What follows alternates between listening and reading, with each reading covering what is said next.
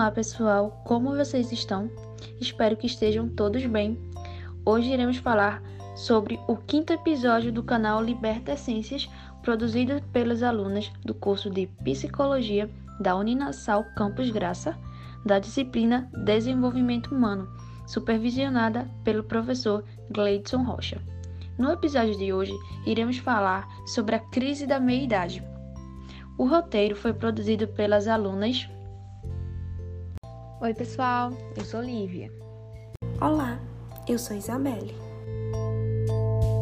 E eu, Sara. Bom, chega mais perto, aumenta o volume que já iremos começar.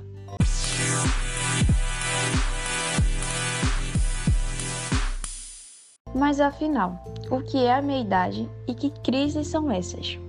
Bom, segundo a 12 edição do livro Desenvolvimento Humano, Papalha diz que não há uma idade exata para o início da meia-idade, podendo se iniciar mais precoce ou tardio. Porém, ele nomeia sendo dos 40 a 65 anos de idade, que são, de forma geral, menos estressantes e mais felizes que nos anos iniciais da idade adulta. Ou seja, nesses anos adultos intermediários, a maioria das pessoas progride na carreira profissional, na vida conjugal e familiar, e nas áreas cívicas e socioeconômicas, tendo a ocorrer a consolidação dos anos anteriores.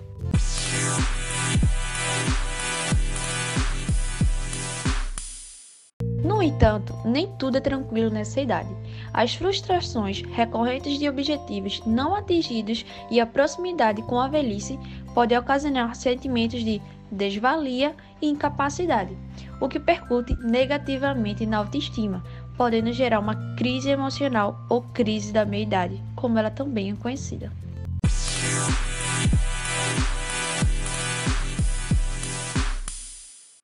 A meia-idade ocorre numa fase dos 40 aos 65 anos de idade. Essa fase consiste, principalmente na vida dos adultos, por duas principais crises. A primeira delas é a frustração dos planos. E o que seria essa frustração dos planos? Quando você faz algo, você almeja uma recompensa. Se você trabalha, você quer receber o seu salário. A mesma coisa é com a vida. Se você corre e luta para ter algo na vida, para ter bens materiais, logo você vai querer ter isso. Mas se um indivíduo chega aos 40 anos ou um pouco mais e ele vê, percebe que não conseguiu conquistar aquilo que ele tanto queria, isso vai resultar em uma frustração de planos. O indivíduo vai começar a ficar triste, desanimado, incompreensível, entende? Por quê? Porque quando algo foge do nosso controle, ficamos ansiosos, ficamos nervosos e ficamos reflexivos quanto à vida. Mas, de acordo com o psicólogo e criador da logoterapia, Viktor Frankl, quando nós não podemos mudar a situação, nós precisamos mudar a nós mesmos. O que isso significa? O que isso tem a ver com a crise da meia-idade? Que devemos apresentar a essas pessoas que estão passando pela crise da meia-idade um novo significado, um novo sentido. Se não conseguiu aquilo que tanto queria, se não conseguiu a tão esperada recompensa e se frustrou, o que é que pode ser feito agora, neste período dos 40 aos 65 anos? Né? Então fica aí a reflexão para nós lembrarmos de aplicar isso na vida e conversar com as pessoas que estão passando por essa fase.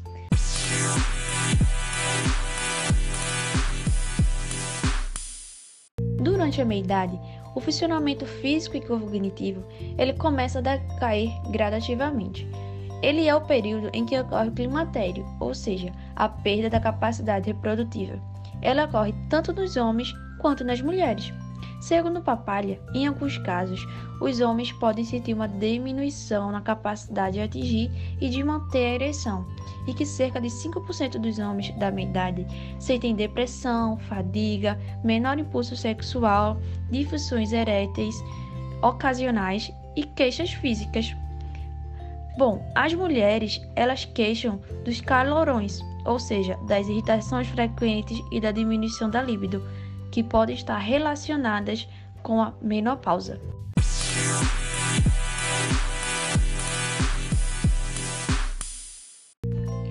O descobrimento do próprio eu é algo citado pelo psicanalista Carl Jung.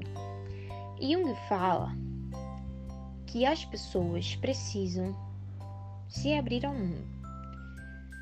Porque se elas não se abrem, isso vai gerar uma frustração né? Não só uma frustração dos planos, mas uma frustra frustração consigo mesmo. É uma frustração do reflexo no espelho. Você se olha no espelho e você não se reconhece. Por quê? Porque você foi reprimido durante todos os anos da sua vida. E quando você chega nos 40 anos, você olha para si e diz: O que eu fiz até aqui? O que eu estou fazendo? Quem sou eu? Não é?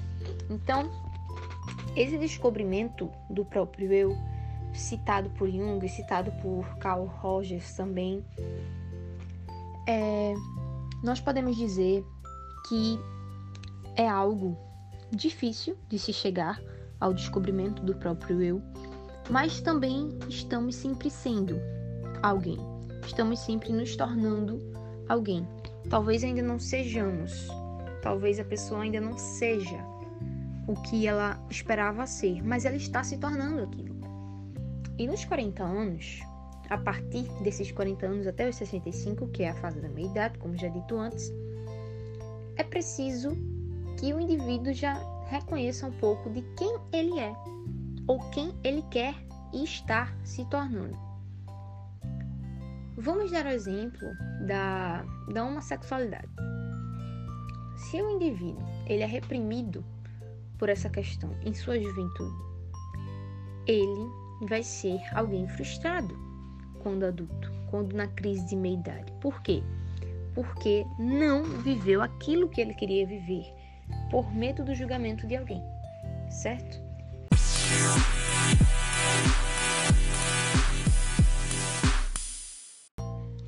A meia-idade na contemporaneidade. A concepção de meia-idade, por vezes tida como pessimista, aponta para o envelhecimento do corpo e a proximidade da velhice. Sabe-se, porém, que o envelhecimento humano tem início no momento do nascimento e as mudanças corporais acontecem o tempo todo, ao longo da vida.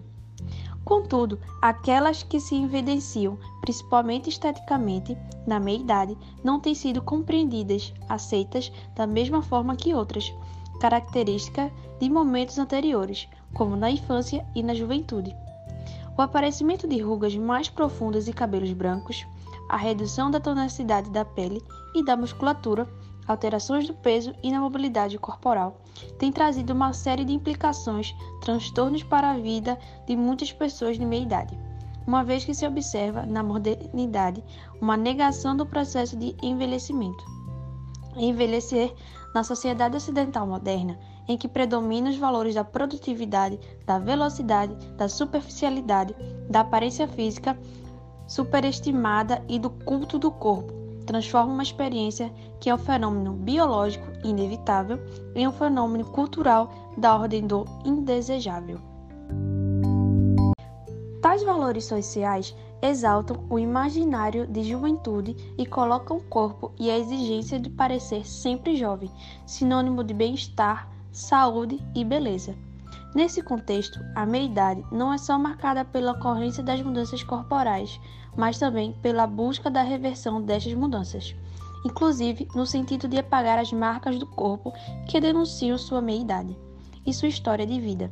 Dentro dessa lógica, vemos crescer a busca por programas de exercícios, cirurgias plásticas, tratamento dermatológico, dietas, uso de medicamentos antidepressivos, ansiolíticos e terapia de redução hormonal no combate à menopausa.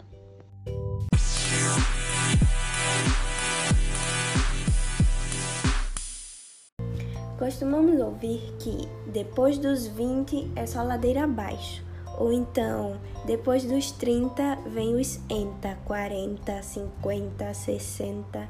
Com certeza, essas frases vêm de pessoas mais velhas, sabem? É, porém, é importante ficarmos atentos em alguns detalhes. Todas as etapas da vida podem trazer novas oportunidades, novas chances de quê? De renovar-se, de se reinventar. Quando ouvirmos o termo meia-idade, esse que as meninas já explicaram, não podemos pensar que metade da nossa vida já foi, já passou, jamais. Com certeza, é uma fase de muita mudança, assim como todas as outras fases que todos nós temos que passar. É um momento da vida em que a maturidade que nós já alcançamos, ela começa a se deparar com o processo de envelhecência, sabe? Muitas pessoas colocam na cabeça que ali você vai estagnar, que você vai parar no tempo. Só que não é assim. É uma fase que você vai começar a se descobrir, assim como todas as fases você se descobre de uma forma nova, de uma forma diferente. É também uma fase onde nós encontramos uma divisão. Que divisão é essa? Uma parte das pessoas, elas acham que já se estabilizaram. Elas acham que o que elas poderiam alcançar foi até ali. Que a partir dali elas não vão alcançar mais nada. E a outra metade está frustrada porque não estão onde planejaram estar, não estão onde queriam de fato estar. É, escutando um podcast, eu ouvi uma mulher falando assim: cada idade tem a sua luz e o seu monstro. E se nós pararmos para analisar, é verdade. Precisamos sempre ir em busca do que o nosso eu está pedindo. Se você está confortável no seu processo, tudo bem, mas tem pessoas que não estão. Então não devemos nos limitar por causa de idade até porque é apenas um número. Outro fator que é importante comentarmos é o processo das faculdades, das universidades. Hoje em dia, nós encontramos diferentes faixas etárias em cursos, em, em turmas. E assim, é bem interessante porque são pessoas que, depois de determinado tempo, estão de fato em busca dos seus sonhos, sabe? De realizar a parte que elas sonharam e não conseguiram realizar antes. Então, tudo bem, elas foram em busca do que elas sonham.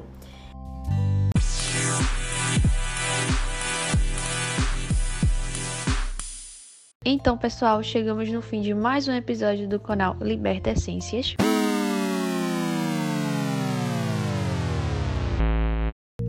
Mas não fica triste não, que no próximo episódio iremos falar sobre início do fim.